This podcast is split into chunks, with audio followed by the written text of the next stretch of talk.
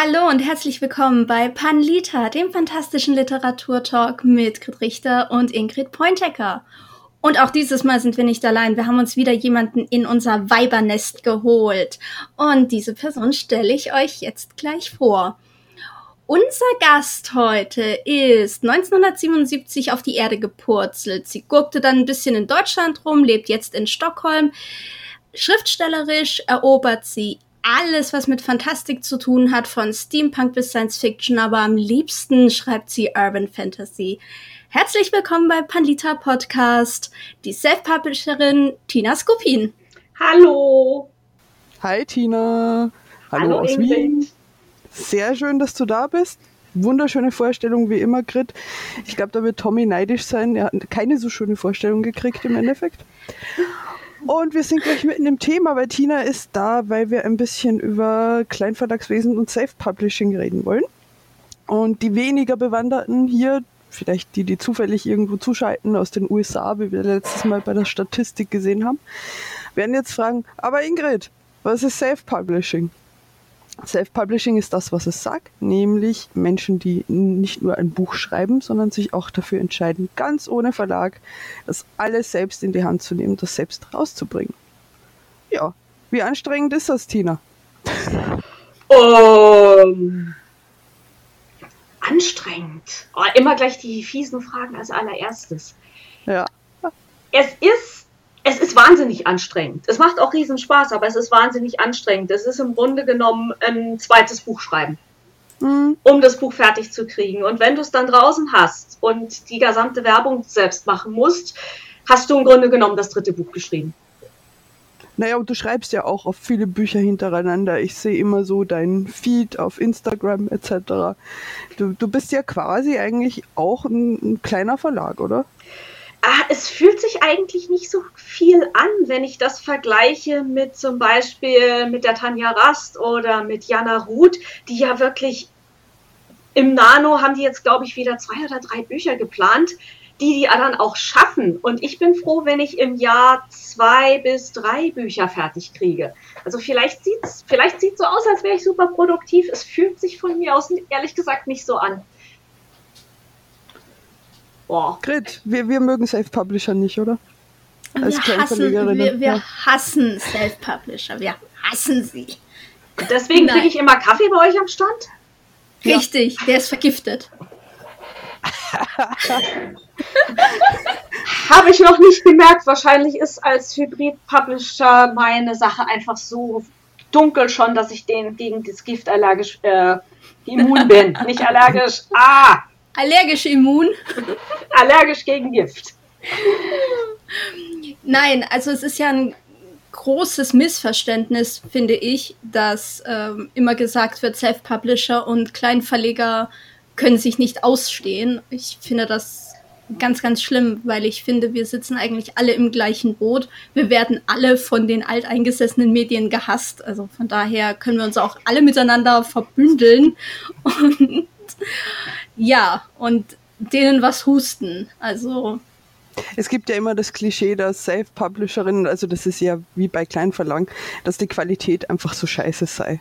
Und ich muss halt mittlerweile sagen, wenn ich mir manche selbstproduzierten Sachen angucke, dass ich da als Kleinverlag einfach noch viel lernen kann. Weil manche Leute echt professionell an den ganzen Scheiß rangehen. Also ja, aber die, ich meine, die Unterschiede sind natürlich groß, aber die sind bei Verlagen auch groß. Ich weiß nicht, ob ich das hier mal erwähnt hatte. Ich hatte mein vor Ewigkeiten die Leseprobe von einem neuen Dan Brown Buch hier liegen. Ja, da war wenig Korrektorat auf den ersten 16 Seiten.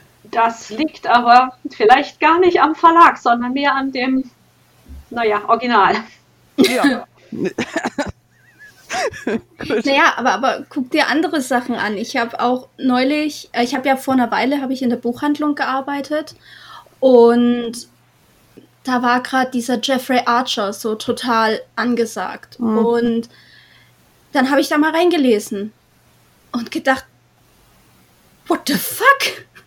Also, Und ich meine, das, das Ding ist ja irgendwie, also mein, meine Chefin hatte da alles gelesen, weil sie gesagt hat, ich verkaufe den Scheiß, also muss ich auch wissen, worum es geht. Aber es ist praktisch eine Soap Opera. Aber es wird verkauft, als wäre es das absolute Zeitgeschehen in Buchform. Richtig gut recherchiert, alles mega super. Nein, es ist es ist eine Soap Opera und das ist nicht äh, als Beleidigung gemeint, sondern einfach nur als es ist jetzt nicht so mega super duper recherchiert, wie man vielleicht meinen möchte. Es mhm. ist halt es äh. ist halt locker flockig und wenn die Leute sagen, ja, das hat sich so schnell lesen lassen, ja, äh, es hat Gründe. Ich muss aber auch sagen, okay, ich mache mich damit vielleicht jetzt gleich unbeliebt und bestätige das Klischee vom Self-Publisher, der nur Müll macht. Ich finde, mit, gerade mit dem Recherchieren kann man es auch übertreiben. Also ich weiß, bei Dan Brown sind die Leute damals beim, beim Da Vinci Code, sind die dann wirklich dahin gegangen und so, das ist unrealistisch, denn die flüchten durch diese Tür und diese Tür öffnet nach innen und nicht nach außen. So. Das ist euer Problem? Äh, okay. Ich meine, wenn du wirklich zufällig gerade im Vatikan arbeitest und du bist dort jeden Tag, dann stolperst mhm. du darüber. Dann sagst du, Moment, diese Tür da, die, die ist falsch, da werde ich jetzt rausgerissen. Aber jemand, der sich damit nicht auskennt, äh, du, du kannst dein Suspense of Disbelief nicht so weit bringen, dass diese Tür nach außen öffnet? Nein? Oh, okay. Ja. ja ich, ich einmal da wieder so, so ein bisschen auf Self-Publishing zurück, weil was mir so ein, ein, bisschen durch den Kopf gegangen ist im Vorfeld zur Folge, ähm, und, und das würde ich gleich an dich weitergeben, Tina. Ich finde es ja persönlich extrem viel einfacher für jemand anderen einen Klappentext zum Beispiel zu schreiben oder jemand anderen zu vermarkten, unter Anführungszeichen, als mich selbst. Also ja. ich bin im, immens schlechter drin. Also ich kann halt sagen, ja, ich bin die Ingrid, ich bin die Verlegerin, ich stehe hier und bin bunt. Mhm. Das geht soweit. Aber wenn ich mir vorstelle, das eigene Buch, ich meine, ich schreibe ja auch und dann kommen Menschen hier, worum geht's? Und ich stehe da so, so während andere Leute so herkommen, worum geht's in Tinas Buch? Und ich so, möchten Sie den zweistündigen oder den vierstündigen Vortrag? ja.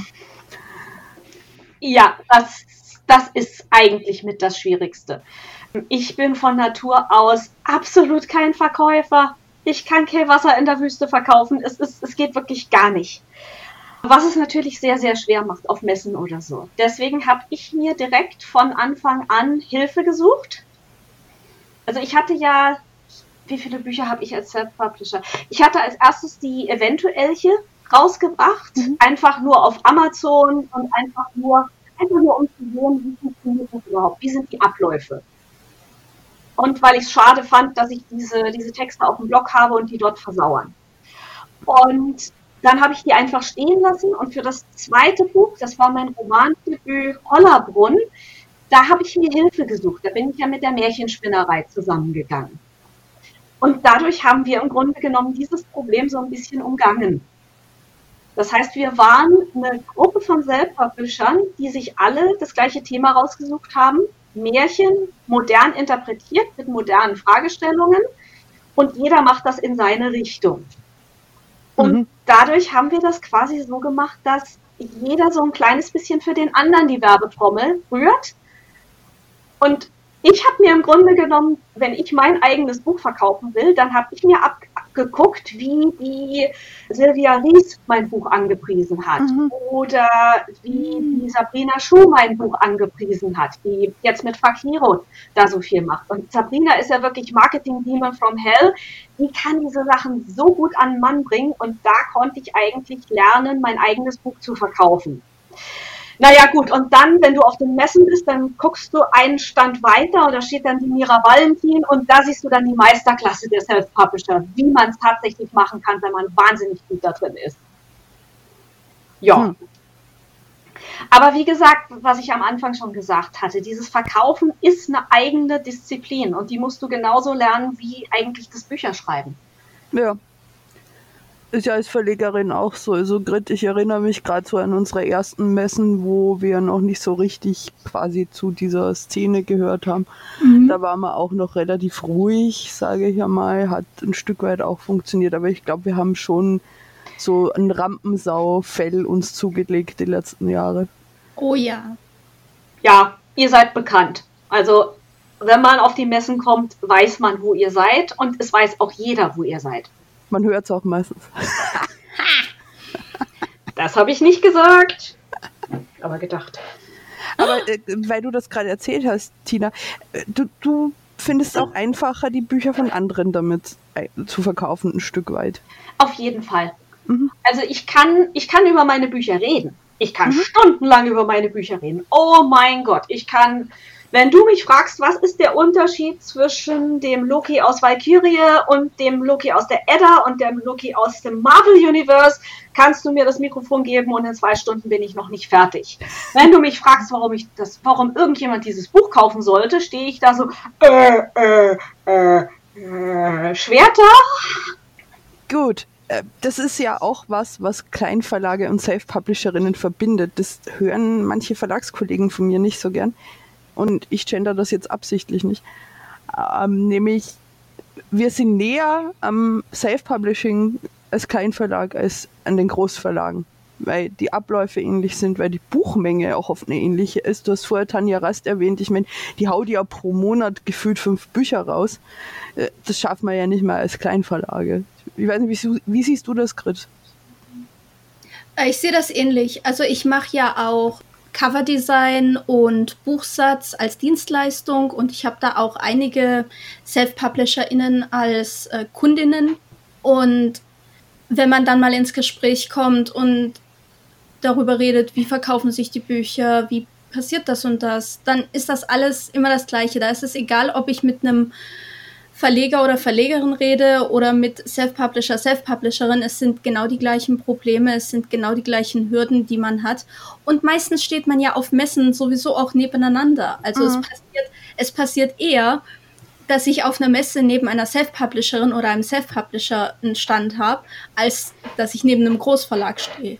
Mhm wenn wir schon bei Problemen sind, ich meine, das Unvermeidliche müssen wir ja auch ein bisschen ansprechen. Tina, wie ging es dir mit Buchverkäufen während Corona? Ich meine, du musst jetzt keine Zahlen nennen, aber hast du den Eindruck, Self-Publishing ist auch so getroffen worden, ein bisschen wie die Kleinverlagsszene oder konntet ihr euch da ein bisschen mehr durchsetzen?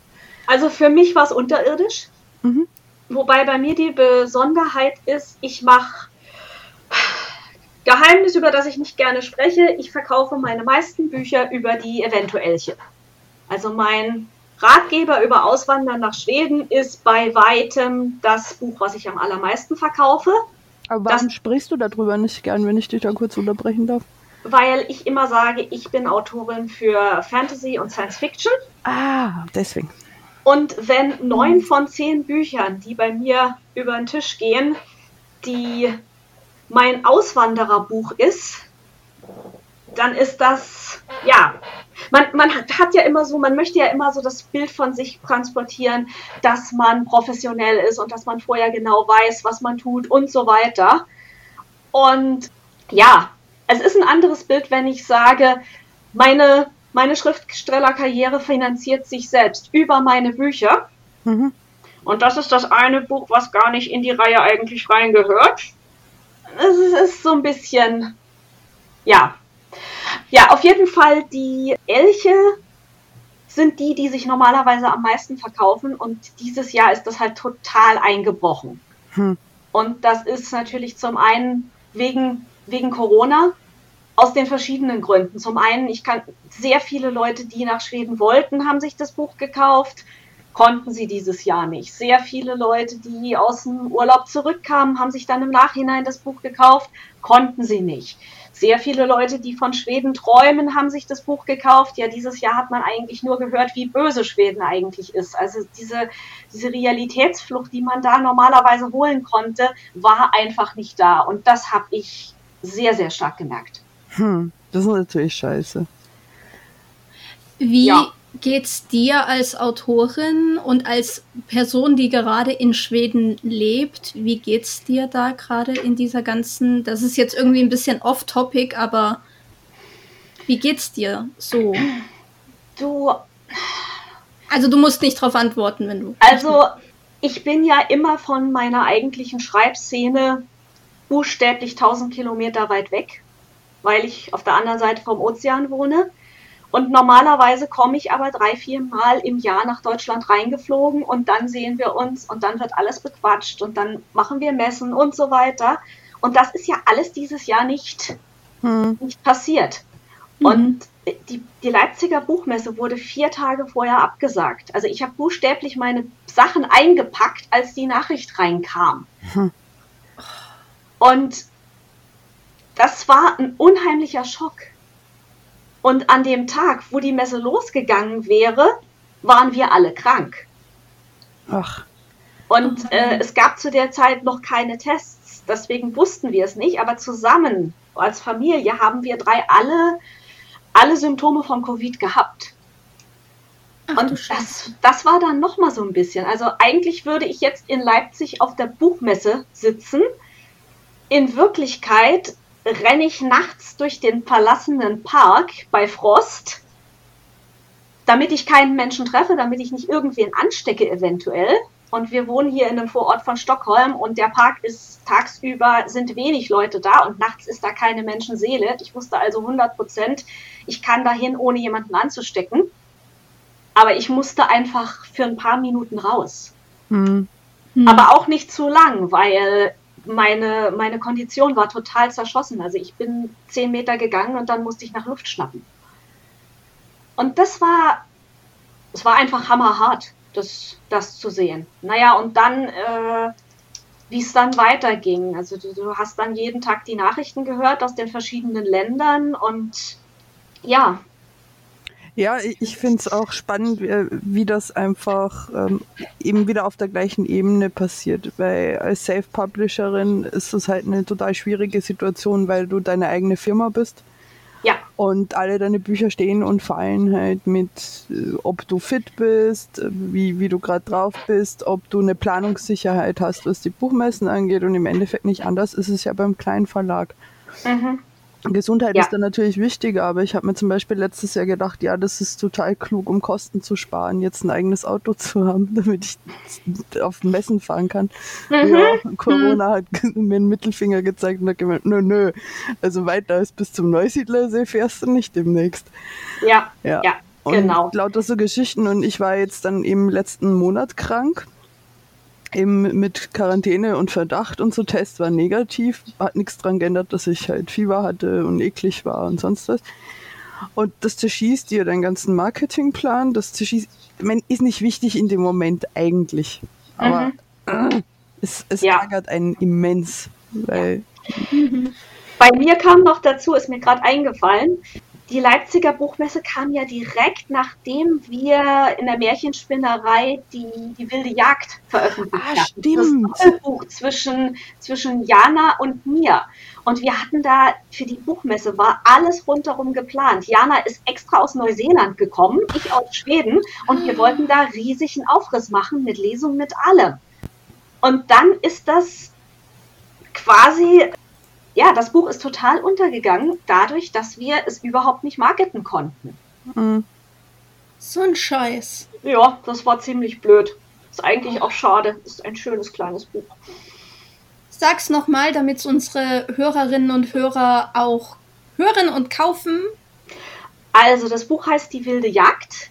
Das ist eine Doppelnovelle. Sind beides ähm, Interpretationen vom Märchen Brüderchen und Schwesterchen beides im gleichen Universum. Und die, der erste Teil von mir ist ein Urban Fantasy Heist mit Elfen, die in Las Vegas einen Raub planen. Und die zweite Hälfte ist eine actionreiche Liebesgeschichte in Wales von Jana. Und das Taschenbuch ist im Machandel Verlag erschienen und das E-Book ist äh, im Self-Publishing erschienen. Super, ich verlinke das alles cool. unten in den Show Notes, dann könnt ihr zuschlagen, weil. Das ähm, ist lieb von dir. Gütige, das äh, geht ein bisschen unter, weil Bücherhamstern ist eine gute Aktion, aber mir ist gestern im Bett beim Twitter durchscrollen aufgefallen, dass wenig Self-Publisherinnen irgendwie erwähnt werden drin. Das ist ähm, teilweise so, wenn es dann themenzentriert ist, zum Beispiel Bücherhamstern mit Diversity oder mit Märchen oder bla. Aber so in diesen globalen Listen sind dann doch eher wir Verlage drin. Mhm. Gestern noch auf die Schnelle beobachtet. Ja, ja. Den Hashtag Bücherhamstern kann übrigens jeder benutzen. Also wenn ihr da draußen Bücher empfehlen möchtet oder ihr seid Self-PublisherInnen und ihr möchtet eure Bücher pushen, dann einfach Hashtag Bücherhamstern verwenden. Es so. ist, ist, halt ja. auch die, die sensible Frage, Tina, du musst nicht darauf antworten, weil, weil du deine Bücher halt bei, bei mir machst, aber also, wenn du so die zwei größten Unterschiede oder den größten Vor- und den größten Nachteil rauspicken müsstest von Verlagsbuch versus Self-Publishing-Buch, was wär's?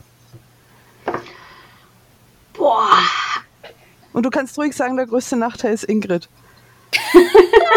Sag's nicht meiner Verlegerin, aber.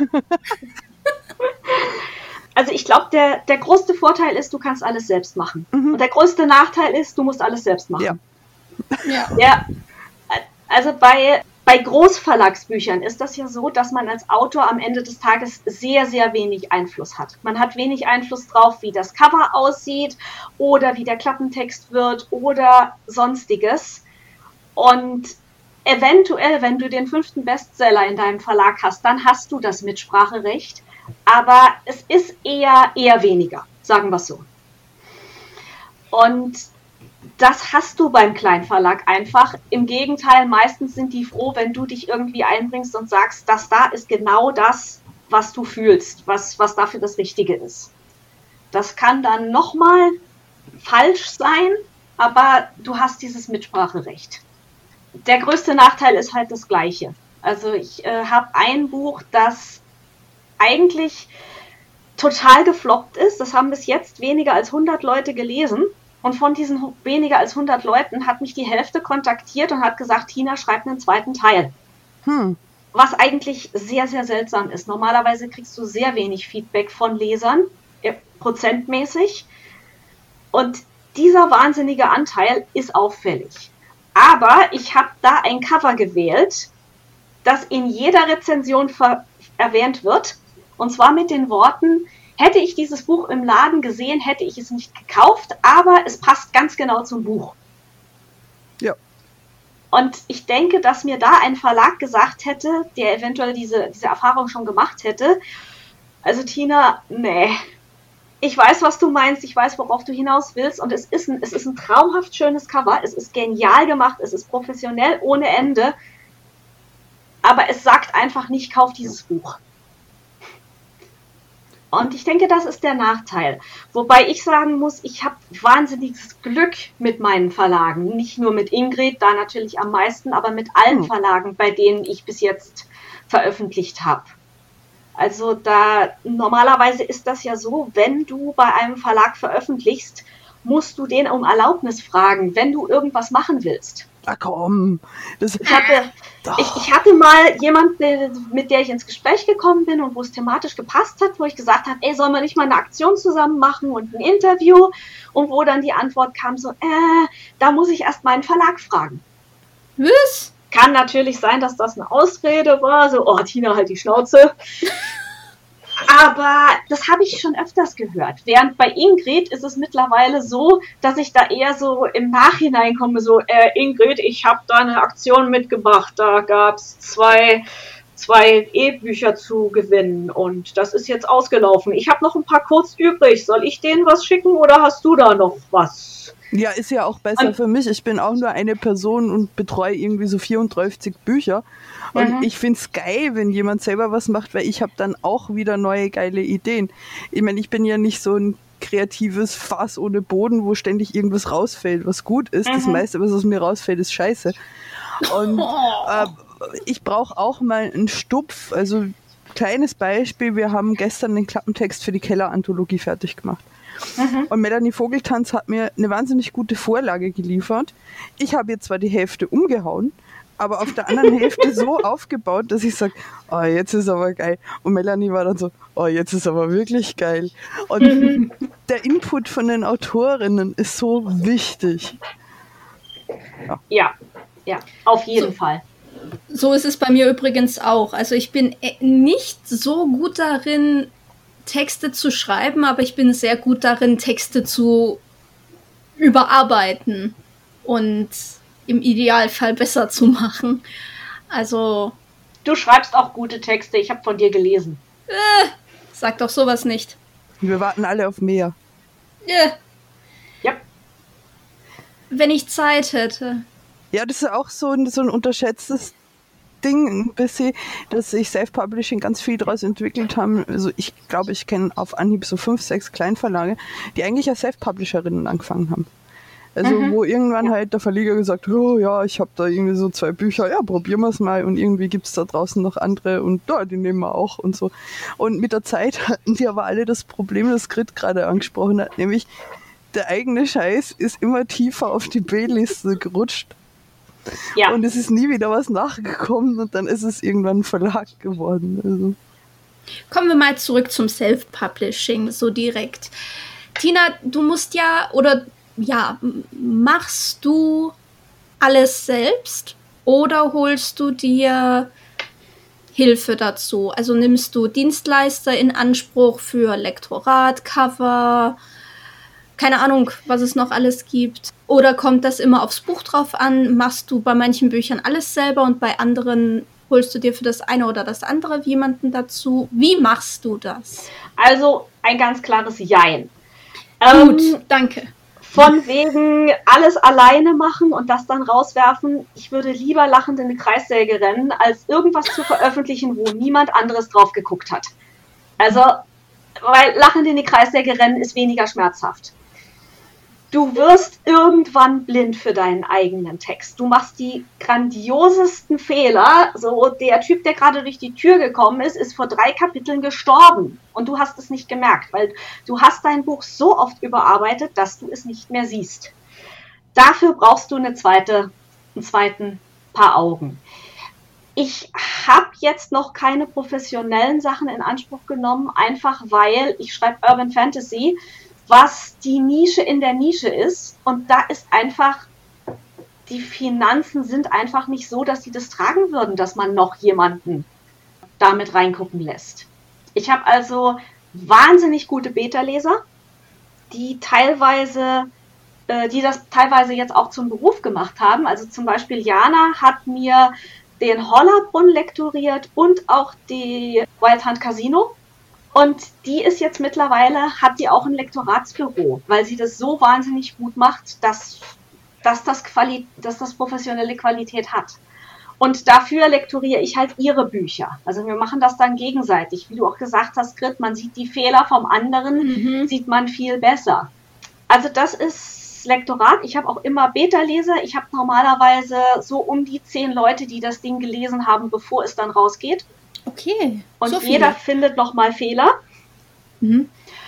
Und es ist, es ist dann so gut, dass die Blogger und so weiter meistens nur noch so vier, fünf Fehlerchen finden. Und die sind darauf geeicht. Und das ist auch ungefähr die Menge an Fehlern, die man findet, wenn man ein Buch von einem Großverlag oder von einem Kleinverlag liest. Also da muss ich dann einfach sagen, okay, das ist gut genug. Auf jeden Fall. Ja. Wobei ich ja manchmal auch das Gefühl habe, äh, Fehler bei kleinen Verlagen zählen doppelt und dreifach, während Fehler bei Großverlagsbüchern irgendwie nur so die Hälfte zählen. Und aber das ist ein anderes Thema für einen anderen Podcast, wo Grit dann renten kann.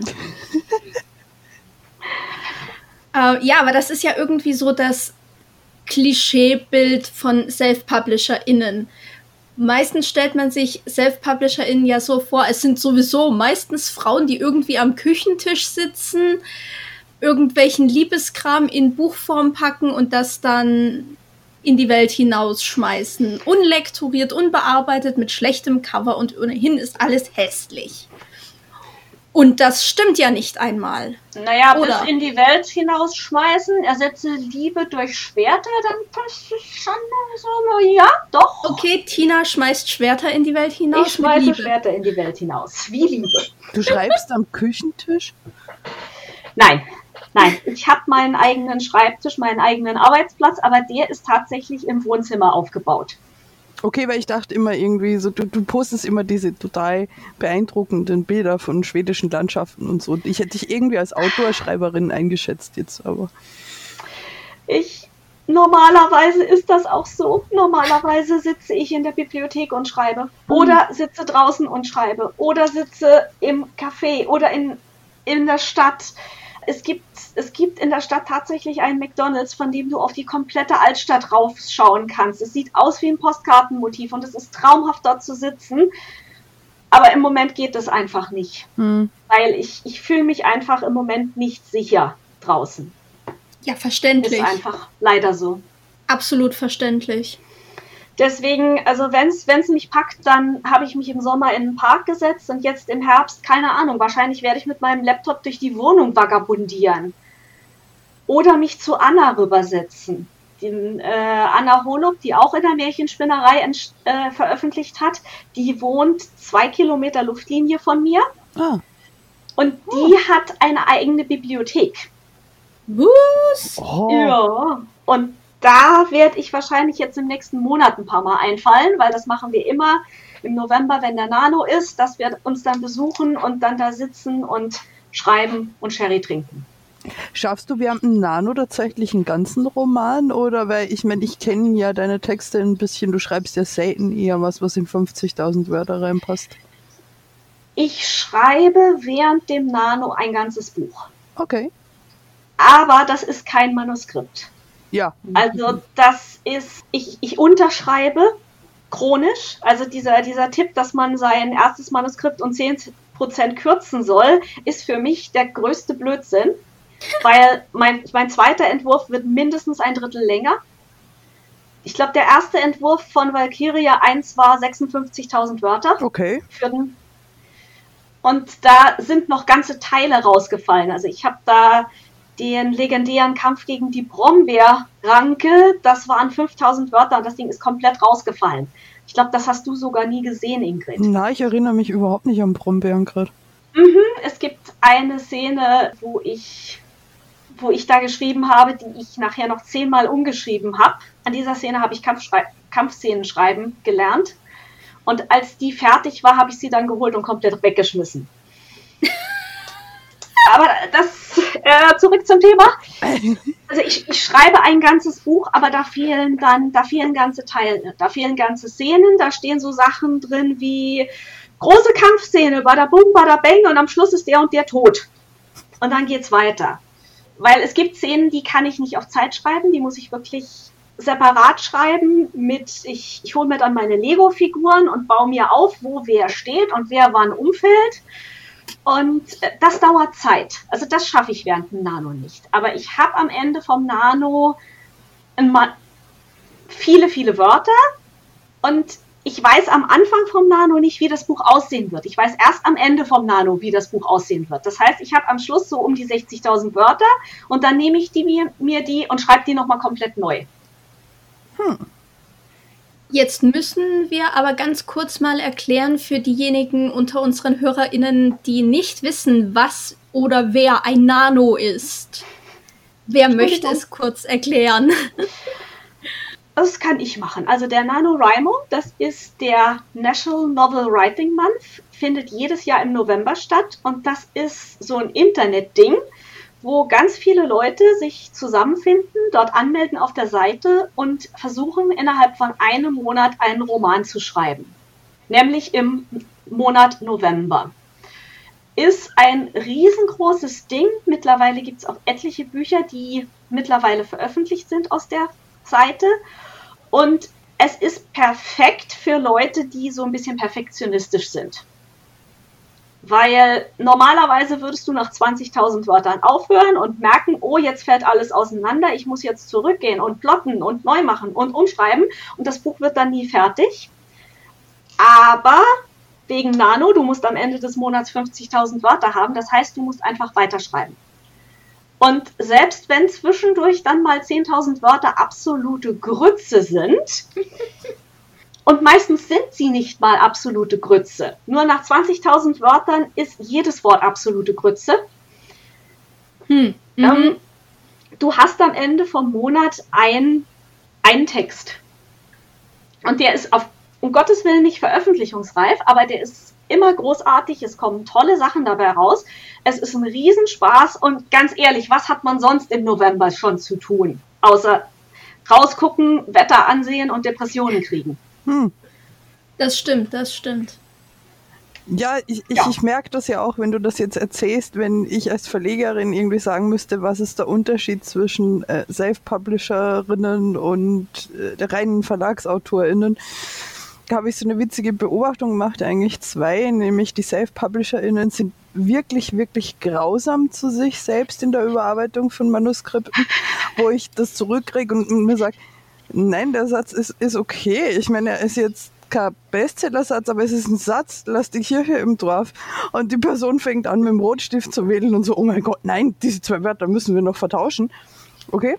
Und das, ja. das zweite ist einfach, äh, dass Leute spätestens nach dem zweiten self-gepublishten Buch mich anrufen und sagen, Ingrid, es tut mir leid, wenn ich dir zu viel Druck gemacht habe. Ich bin jetzt beim zweiten Buch. Ich fühle, was es bedeutet. ja. Mhm. Du hast ja, Tina, du hast ja vorhin erzählt, du bist praktisch in einem Autoren, AutorInnen-Kollektiv mit den, jetzt, äh, wer war's? Geschichten? Mit den Märchenspinnern. Märchenspinnern, nicht mhm. Geschichtenspinnern. Märchenspinnern. Ist es für dich ein Vorteil, mit anderen Self-PublisherInnen zusammen etwas zu veröffentlichen? Du hast ja vorhin schon erzählt, das war gut. Du hast ein bisschen gelernt, wie machen die anderen Werbung für mein Buch? Wie kann ich dann Werbung für mein Buch machen oder Werbung für die anderen Bücher? Siehst du da noch andere Vorteile? Würdest du das anderen Self-PublisherInnen auch empfehlen? Auf jeden Fall. Also es ist, es hat in jeder Weise so viel geholfen zu gucken, wie die anderen das machen. Äh, wir hatten ja auch dann Self-Publisherinnen dabei, die schon Bücher veröffentlicht hatten, die schon wussten, wie es geht. Wie zum Beispiel die Silvia Ries, die ihren Stern von Eroi schon veröffentlicht hatte vorher. Man kann sich gegenseitig austauschen, man kann gegenseitig die Klappentexte, man hat tatsächlich, wie Ingrid gerade schon gesagt hat, jetzt weiß ich, wie es dir geht. Du hast einfach Leute, die genau wissen, wie es dir gerade geht. Also du kannst, du kannst jemanden anrufen und sagen, oh, mein Buch ist so scheiße, ich glaube, ich muss das zurückziehen, das wird nie was. Und der andere sagt jetzt, ah, okay, du bist beim letzten Polish dreiviertel durch, ne? Und nur, ja, woher weißt du das? Ja, das, ich hatte vor zwei Monaten den Anruf von Katharina und die hat genau das gleiche gesagt und im Monat davor hatte ich den Anruf von Eva und die hat genau das gleiche gesagt. Ich ich sag, ich werfe jetzt einfach Namen rein. Ich weiß nicht mehr, wer es genau war. Es ist aber auch egal, weil jeder Einzelne genau die gleichen Probleme hat an genau den gleichen Stellen. Und das ist unheimlich gut und unheimlich wichtig, weil ich meine, es gibt schon keine, keine Art, wie man lernt, Autor zu sein. Das muss jeder für sich selbst rauskriegen. Und dann Self-Publishing rauskriegen, ist, ist auch noch mal was, was jeder für sich selbst lernen muss. Und da hat man einfach diese, diese, ja, man ist nicht allein. Plus natürlich die ganzen pra praktischen Sachen. Ich hätte mir als Self-Publishing-Autor keinen Stand auf der Leipziger Buchmesse leisten können. Das ist einfach nicht drin. Zusammen mit den Märchenspinnerinnen konnten wir das machen. Ja. Das finde ich super gut und das finde ich auch sehr, sehr vorteilhaft. Also man hat ja immer das Gefühl, also egal ob das jetzt VerlegerInnen wie Ingrid und ich sind, die halt allein ihren Verlag führen oder ob das Self-PublisherInnen sind, im Team ist man immer irgendwie stärker.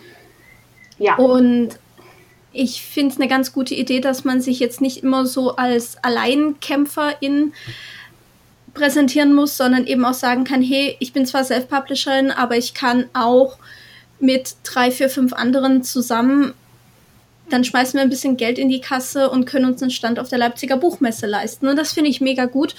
weil was wir, glaube ich, brauchen, sowohl Self-PublisherInnen als auch äh, Kleinverlage, ist einfach mehr Repräsentation, auch auf großen Messen.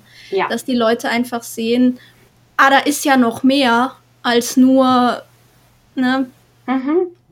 Set, ja. Setze hier Großverlagname ein.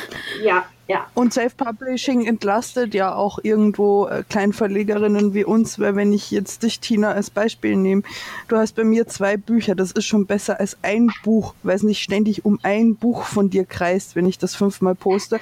Aber wenn du von selbst auch nochmal was ganz anderes machst, dein Name ist halt präsenter und es macht halt eine mhm. Reichweite mhm. und man sieht, dass du was tust.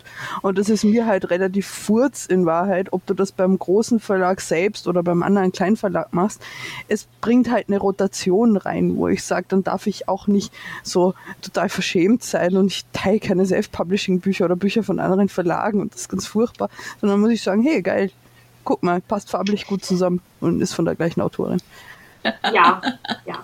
Passt farblich gut zusammen, ist sowieso immer das beste Argument. Ja, ich meine, wenn mir nichts Blöderes einfällt, dann muss das bleiben. Mhm. Also. Ich weiß, es ist so gut meine Leute machen schon den Witz, so dass, dass das nächste Valkyrie-Buch unbedingt blau sein muss, weil meine anderen Bücher sind alle blau, also muss dieses Buch auch blau sein. Das Buch einer gewissen anderen Autorin hier in diesem in dieser Gruppe ist auch zufällig blau. Ah. Hm. Ja. Hm. Ich wollte aber auch blau. Ah. Ich weiß. das war so herrlich. Ja, hast du irgendwelche Wünsche für dein Buchcover? Oh, blau. Ja, mach halt blau. Okay. Gut. Ja, ja, was würdest du denn, äh, Tina, Self-Publisherinnen mitgeben, die jetzt zum Beispiel den Nano schreiben und sich mit dem Gedanken tragen, das erste Buch selbst zu machen? Was, was ist der erste Tipp, den du dir gewünscht hättest, wo, wo du angefangen hast? Oh, das ist schwer. Das ist schwer. Also der, der erste Tipp, den ich sagen würde, ist, probier alles aus, aber hab Spaß dabei. Hm. Also ich ich probiere gerne neue Sachen aus, aber wenn ich merke, es ist nur Arbeit, es bringt mir überhaupt nichts, dann, dann denke ich, dann, dann drückt sich das auch durch und dann, dann bringt es nichts. Dann verläuft das Ganze, jedem Marketing und sonst was im Sande, wobei dieses Marketing sowieso am Ende des Tages ist es Blödsinn. Am Ende des Tages ist es, mein Buch ist toll, kauf mein Buch. Yay. Aber das ist auch wichtig. Ja, total.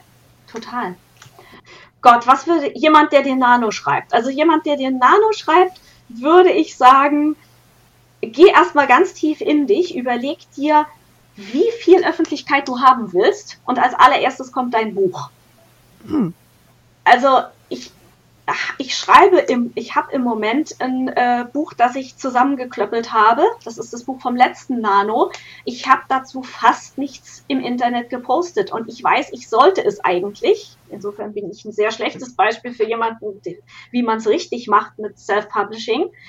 Aber das ist, dieses Buch ist noch relativ empfindlich und ein zartes Pflänzlein und das, das will ich noch nicht nach draußen tragen. Jetzt, wo ich weiß, dass das Buch funktioniert, jetzt, wo ich ein komplettes Manuskript habe, kann ich das machen, weil jetzt muss ich mich nicht mehr so ganz auf das Buch konzentrieren, jetzt muss ich mich nur noch darauf konzentrieren, das Buch so geil wie möglich zu machen. Aber vorher hätte ich es nicht gekonnt. Und das ist aber unterschiedlich bei jedem. Und deswegen würde ich wirklich jedem empfehlen, guck, wie, wie viel du das kannst. Guck, was, was für dich sich gut anfühlt. Weil es gibt nichts Gruseligeres als jemand, der ganz toll die Masse angeboten hat und super die Präsenz aufgebaut, jada, jada, jada, und dann kommt das erste Buch raus und das erste Buch ist einfach scheiße. Und du merkst, dass das Buch einfach scheiße ist, weil derjenige sich mehr darauf konzentriert hat, mit Leuten zu reden, als das Buch geil zu machen. Und mhm. da gibt es natürlich alle Abstufungen dazwischen. Es gibt ganz viele, die sagen, okay, morgens schreibe ich, nachmittags mache ich Marketing, die das also zeitlich abgrenzen. Oder äh, ich habe einen Tag, wo ich alle Sachen vorbereite, die dann über den Rest der Woche gepostet werden. Das ist auch unterschiedlich für jeden. Aber ich denke, dass das tatsächlich was ist, wo man sich, wo man sich im Klaren drüber sein sollte Und man sollte sich auch im Klaren darüber sein, dass, dass man es am Anfang echt erstmal verkackt. Also das, was du am Anfang beschließt, ist wahrscheinlich erstmal falsch. Weil du hast keinerlei Erfahrung drin, was es wirklich ist. Du hast keinerlei Erfahrung drin, was dir leicht fällt, was dir schwer fällt. Ich brauche zum Beispiel für jedes Interview, was ich mache, brauche ich zwei Stunden. Es gibt Leute, die können das in zehn Minuten raushauen. Dann brauche ich natürlich, muss ich das ganz anders einplanen als der nächste Mensch. Ja, und das, das wäre wirklich mein Tipp. Mach dir Gedanken, probier alles aus, hab Spaß dabei. Aber am Ende des Tages, solange dein erstes Buch noch nicht fertig ist, das Buch ist wichtig, weil das Buch ist das, was wir alle wollen. Hm. Cool. Das finde ich ja. gut. Ich, ich bin generell dafür, dass mehr verkackt werden darf und auch öffentlich verkackt werden darf. Ja, ja. Du hattest vorhin auch, wenn ich das richtig verstanden habe, relativ am Anfang gesagt, dein erstes veröffentlichtes Buch war irgendein kleines Projekt, was du genommen hast, um mal auszuprobieren, wie das bei Amazon und so funktioniert mit dem Hochladen und so, oder? Ja. Hm? Also, mein allererstes Buch, Die Eventuellche, waren die allerersten Texte, die ich als Autor geschrieben habe. Und zwar habe ich immer Rundbriefe geschrieben in der Zeit, wo ich in Halle meinen Doktor gemacht habe an meine alten Freunde. Und dann bin ich nach Schweden ausgewandert und dann habe ich gedacht, da mache ich jetzt einen Blog draus. Und dann habe ich immer geschrieben, wie es so ist. Ich bin jetzt angekommen. Ich habe mich fast stranguliert mit meinen ganzen Koffern, weil ich quasi meine gesamten Habe auf dem Rücken getragen habe. Und ja, heute gehen wir zum Ikea in Schweden, was ein ganz eigenes Abenteuer ist. Und, äh, und diese ganzen Geschichten habe ich gesammelt auf dem Blog. Und dann gab es da so jeden Monat so ungefähr 15 Leute, die das gelesen haben. Und dann waren das mal weniger. Und dann habe ich noch ein bisschen mehr geschrieben. Und irgendwann habe ich dann angefangen, richtig Bücher zu schreiben. Und dann ging es irgendwann dran, okay, man könnte ja veröffentlichen. Und dann habe ich diesen Blog irgendwann deaktiviert, weil es einfach niemand mehr gelesen hat. Ja, und irgendwann kam dann der Gedanke, der, mein Schwager, mein Schwager, Martins Bruder, hat gesagt, Mensch, äh, kloppt das zusammen? Vielleicht wollen die Leute das lesen. Und dann habe ich gesagt, ja, kann ich machen. Das wird wahrscheinlich nichts bringen, weil es will so schon keiner lesen.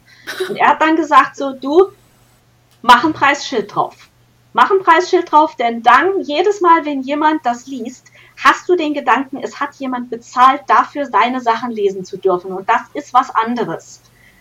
Und er hatte tatsächlich recht. Dann habe ich also diese ganzen Sachen geholt, habe sie überarbeitet, habe sie jemandem nochmal zum Lesen gegeben und die hat dann die sämtlichen Fehler gefunden und noch mehr und oh mein Gott, es waren so viele Fehler. Also ich warte immer noch, dass ich Kirsten bei einer Messe mal sehe, weil die muss ich zum Essen einladen. Die hat so viel gefunden und 50 Prozent der Erfolg der Elche ist das, dass sie so gut da gearbeitet hat. Und ja, dann habe ich das auf Amazon hochgeladen. Und dann passierte erstmal nichts. Und dann habe ich gedacht, naja gut, habe ich halt 40 Euro dafür bekommen. Yay. Und dann kam das nächste Buch raus, der Hollerbrunn. Und ich weiß nicht, ob das Zufall war. Auf jeden Fall hat das Buch dann plötzlich angezogen. Und auf der Messe bekam ich ganz viel die Nachfrage, sag Martina, dein Elche-Buch, gibt es das nicht auch als Taschenbuch? Und ich so, nö, niemand liest mehr richtige Bücher. Und alle so, Tina, nein. Ich so, naja, ich kann das schon machen mit Create Space. Oh, boah, ich weiß nicht. Und ich hatte ja gelernt bei den Märchenspinnern, wie man ein richtiges Taschenbuch zusammenstellt und wie man da die Formatierung macht. Also habe ich das noch gemacht und plötzlich verkaufte sich dieses Buch wie verrückt ohne viel Werbung, ohne viel irgendwas. Und ich weiß immer noch nicht, wie das zugegangen ist. Ja, ich finde das ganz großartig, weil das ist ja was, was Grit und ich auch schon öfter angesprochen haben. So ein Kleinverlag, Self-Publishing-Szenen-Ding, dass das Buch nicht notwendigerweise im ersten Jahr am erfolgreichsten ist, sondern dem Buch auf einmal mhm. im Jahr vier einfällt. Oh, das sind ja Leserinnen. Uh. Ja, ja. ja. Ich hatte das Glück, äh, in einer Zeit, wo nicht viele Sachen verkauft worden sind, haben sich zufällig an einem Tag fünf oder sechs von diesen Elche-Büchern verkauft. Und dadurch kamen die bei Amazon bei skandinavische Reiseführer ah. in die Top Ten. Ah. Und in dem Moment blieben die dort. Das war also ein Unterschied von, von Tag und Nacht. Das ist der Hammer. Ich hasse das. Man hat einen Marketingplan, man macht das alles und es, es funktioniert gar nicht. Und dann passiert irgendwas aus totalem Zufall und plötzlich geht es ab und du sitzt da so, ich wünschte, ich hätte gewusst, was ich hier gerade tue, weil dann könnte ich es wieder tun. Aber ja, Nein. wir genießen es einfach mal gerade kurz.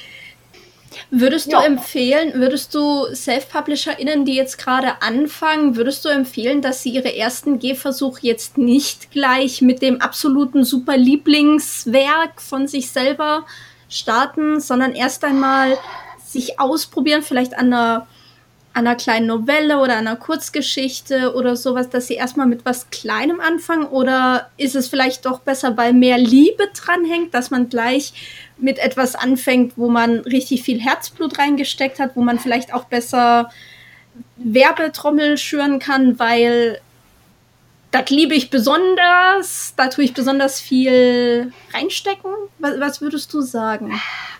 Ich kann es nicht sagen. Also mhm. das, das ist für mich fast mehr ein Gefühl. Also ich, ich wusste, dass Valkyria, dass das ein Verlagsbuch ist. Ich kann dir nicht sagen, warum. Ich kann dir nicht sagen, was die Punkte da sind. Ich wusste das einfach.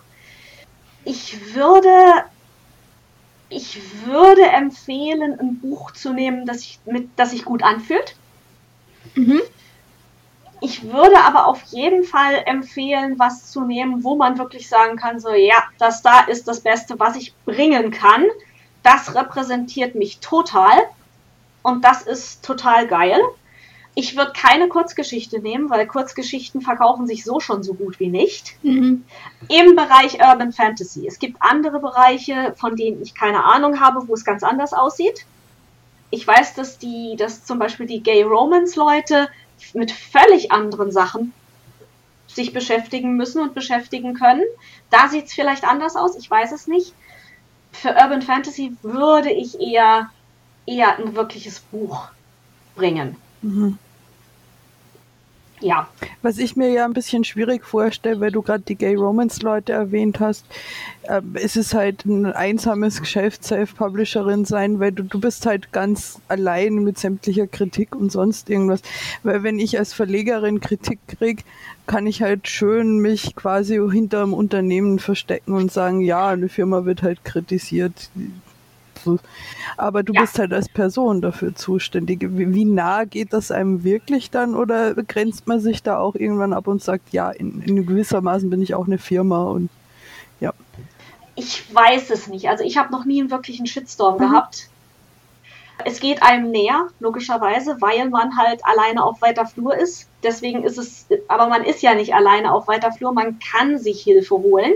Selbst wenn meine, ganz ehrlich, wenn dir ein Shitstorm passiert, sitzt du auch nicht alleine in deinem Zimmer, bis das vorbei ist. Äh, du rufst Grit an oder du kotzt dich bei Michael aus oder sonstiges. Und genauso mache ich das mhm. auch. Mhm.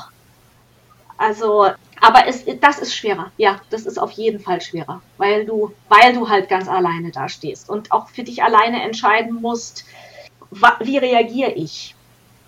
Mhm. Und ich habe mir, ich mir irgendwann mal die Prämisse gesetzt, wenn ich irgendwas im Internet mache, was potenziell einen Shitstorm hervorruft, schlafe ich vorher eine Nacht drüber. also be bevor du also, postest. Ja, also wenn es am nächsten Tag sich immer noch wie eine gute Idee anfühlt, dann kann man es machen, aber vorher schlafe ich in der Nacht drüber weil ich auch ein HB-Männchen bin und gerne mal in die Luft gehe und im Endeffekt war es überhaupt nichts. Mhm. Kenne ich. Grit. Ja. Ingrid? Ich, ich wollte dich gerade irgendwas fragen, aber es ist weg.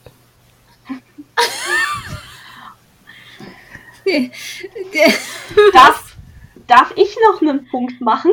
Niemals. War mir klar. Hau raus. Hau raus ich wollte sagen, ich finde ich finde diese Abgrenzung zwischen Self-Publisher und äh, Verlagshaus und eventuell auch Großverlag immer so ein kleines bisschen theoretisch. Weil ich, ich bin gleichzeitig ja Autor und auch Publisher und ich bin aber auch Leser. Und ich muss sagen, es ist super interessant als Leser zu hören, wie das alles so hinter den Kulissen abgeht und so weiter. Und es ist auch wichtig zu hören, warum die Kleinverlage nicht so im Rampenlicht stehen wie die Großverlage, was zum großen Teil einfach Machtverhältnisse sind, wenn man das mal so sagen darf. Aber am Ende des Tages, was die, was die Leser eigentlich wollen, ist ein scheiß gutes ja. Buch haben. Und es ja. ist denen völlig Wumpe, ob das vom Self-Publisher ist oder vom Kleinverlagshaus oder vom Großverlagshaus. Und ich würde sogar sagen, manche, manche Genreabgrenzungen, die wir machen, oder vielleicht nicht Genre, sondern mehr so Richtung. Ähm, zum Beispiel die Sache mit diversen Büchern. Wildhand Casino ist sehr, sehr divers. Ich habe da die, die südamerikanische Artisten-Geschwisterpaar, wo der Junge ist stumm und ich habe die, äh, die, die Meisterdiebin aus Haiti und ihre Tochter, die Rennfahrerin ist und so weiter. Aber ich, am Ende des Tages glaube ich nicht, ist das Wichtige, dass das Ding divers ist, sondern dass es einfach ein scheiß gutes Buch ist und wo diverse Leute Spaß haben dürfen. Ich finde, das ist ein schöner Punkt, aber einen ganz klaren Vorteil muss ich da Self-Publisherinnen und Kleinverlagen geben, weil noch wichtiger ist, dass die Leute das Buch geil finden, ist für manche Leute, dass sie auf einer Messe hingehen können und sich niemand hinterm Absperrband versteckt und sie mit der buchmachenden Person über das geile Buch reden können. Und da haben wir ganz mhm. klar den Vorteil. Ja, das stimmt. Ja, während, während du halt bei einem Großverlag immer irgendwie das Gefühl hast, ja, irgendwo ist da ein Verleger. Ich stelle mir da immer einen Mann im Anzug vor, der irgendwo in einem Büro sitzt, aber niemals an, auf einer Messe an einem Stand ist oder so. Ist, ist, das ist mein persönliches Klischee. Ja, da hat man schon als Kleinverleger und Self-Publisher dann doch den Vorteil, man ist direkt da, man steht direkt neben dem Buch und die Leute können einen direkt ansprechen, was natürlich auch eine gewisse sehr positive Kundenbindung zur Folge haben kann. Ja. Mhm. Aber schöner ja. Punkt. Was ja. aber auch einfach daran liegt, dass die größeren Verlage haben einfach größere Autoren, die dann mehr Leser haben. Also du, du kannst dich auch nur, es sind ja viele Leser und es ist nur ein Autor und teilweise merke ich, dass ich kleines Licht merke das schon. Wenn mehr als zehn Leute mit mir sprechen wollen, das ist fast ein bisschen mhm. überfordernd. Jo. Weil das natürlich auch schön sein kann, wenn dann zehn Leute mit einem sprechen möchten. Ja, total, total. Das ist, das ist absoluter Hammer. Das ist, ich weiß, ich habe einmal auf der Leipziger Buchmesse gelesen vor zwei Jahren und das Ding war gerammelt voll. Also das, ich habe da vor Hunderten von Leuten gelesen und es war, es war unglaublich. Also samstags morgens auf der Leipziger Buchmesse lesen, das ist, das ist riesig. Mhm.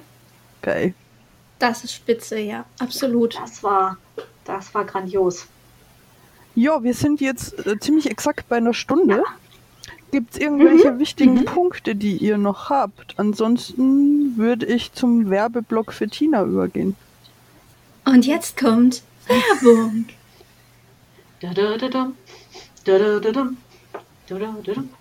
Das klingt mehr nach dem Titelsong der Adams Family, was du da gerade. Apropos, die wird ja. mal verfilmt. Da gibt es eine neue Serie, gemacht von Tim Burton. Yay! Uh. Wollte ich nur mal sagen, weil ich das gestern gelesen habe. Ja, das tröstet mich ein bisschen drüber hinweg, dass der Dune-Film verschoben ist, so auf 2014. Der Dune-Film ist ja, verschoben? Nächstes Jahr. Ach nee. Ich sehe, wir sind uns einig. Absolut. Oh. Wobei ich nicht weiß, was ich von Dune überhaupt grundsätzlich halten soll, weil ich finde vieles irgendwie doof daran. Trotzdem will ich den Film sehen.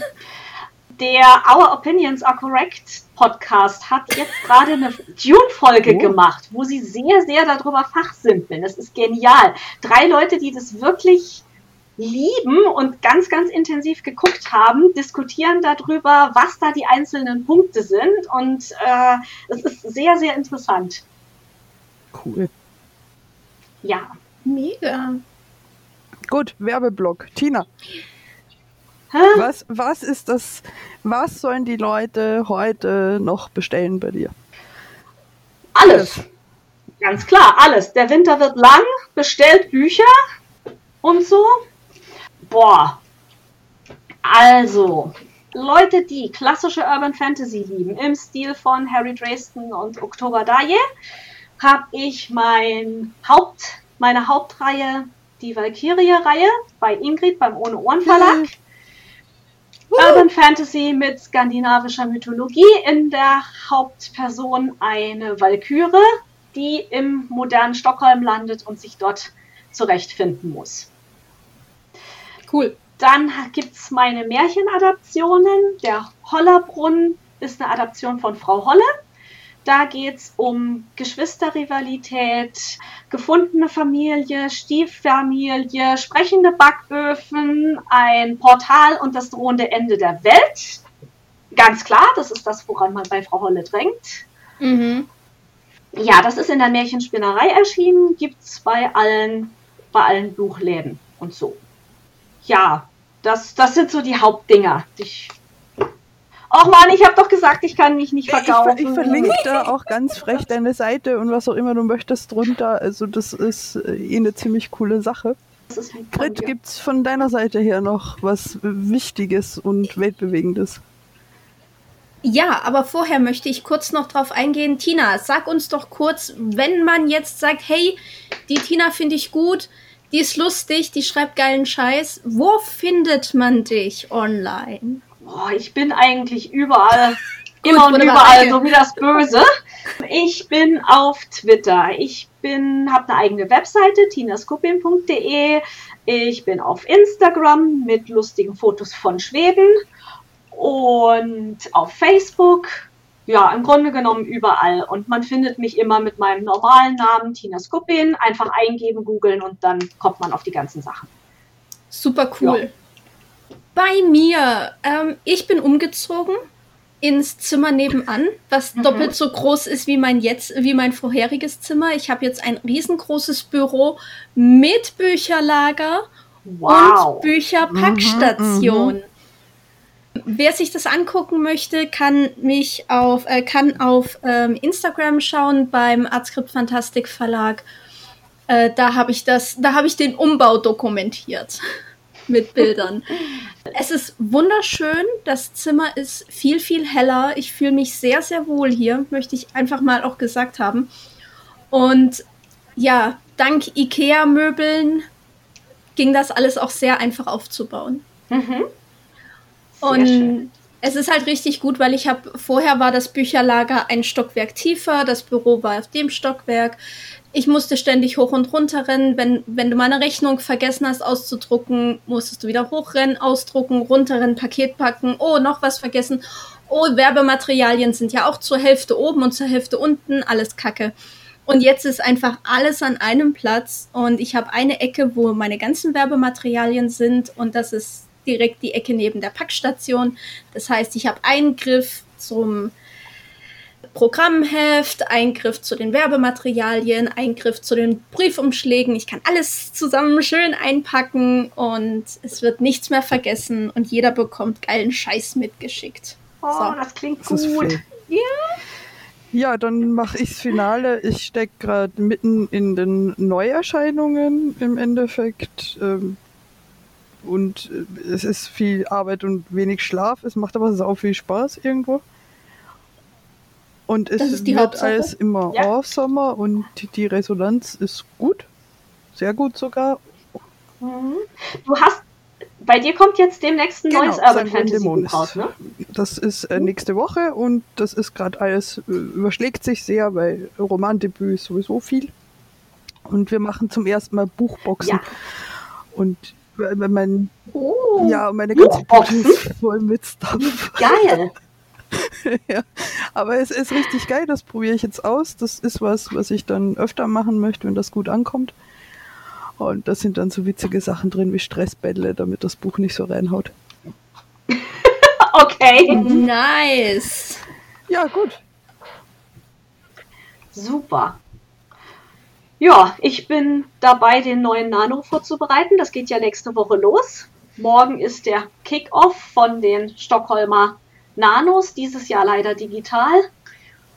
Und ja, werden wir mal gucken, was mal naja, rauskommt. Und Tina und ich haben ja ein heißes Buchdate auch noch. Wir bereiten da schon was vor für 2021. Ja. Und ich freue mich. Ja, lasst uns. Ich mich auch. Das wird so gut. Nice. Sehr schön. Ja. Gut, vielen, vielen Guti. Dank, liebe Tina. Vielen, vielen Dank wie immer, liebe Grit. Vielen, vielen Dank, Dank, liebe Ingrid, für die ähm, für den Aufbau der Technik hier. Vielen Dank, dass ich da sein durfte. Ich hoffe, ich habe nicht zu viel Grütze geredet. Nein. Nein. Ingrid, das wird es sich nicht überzeugen. ja. Ach, nein.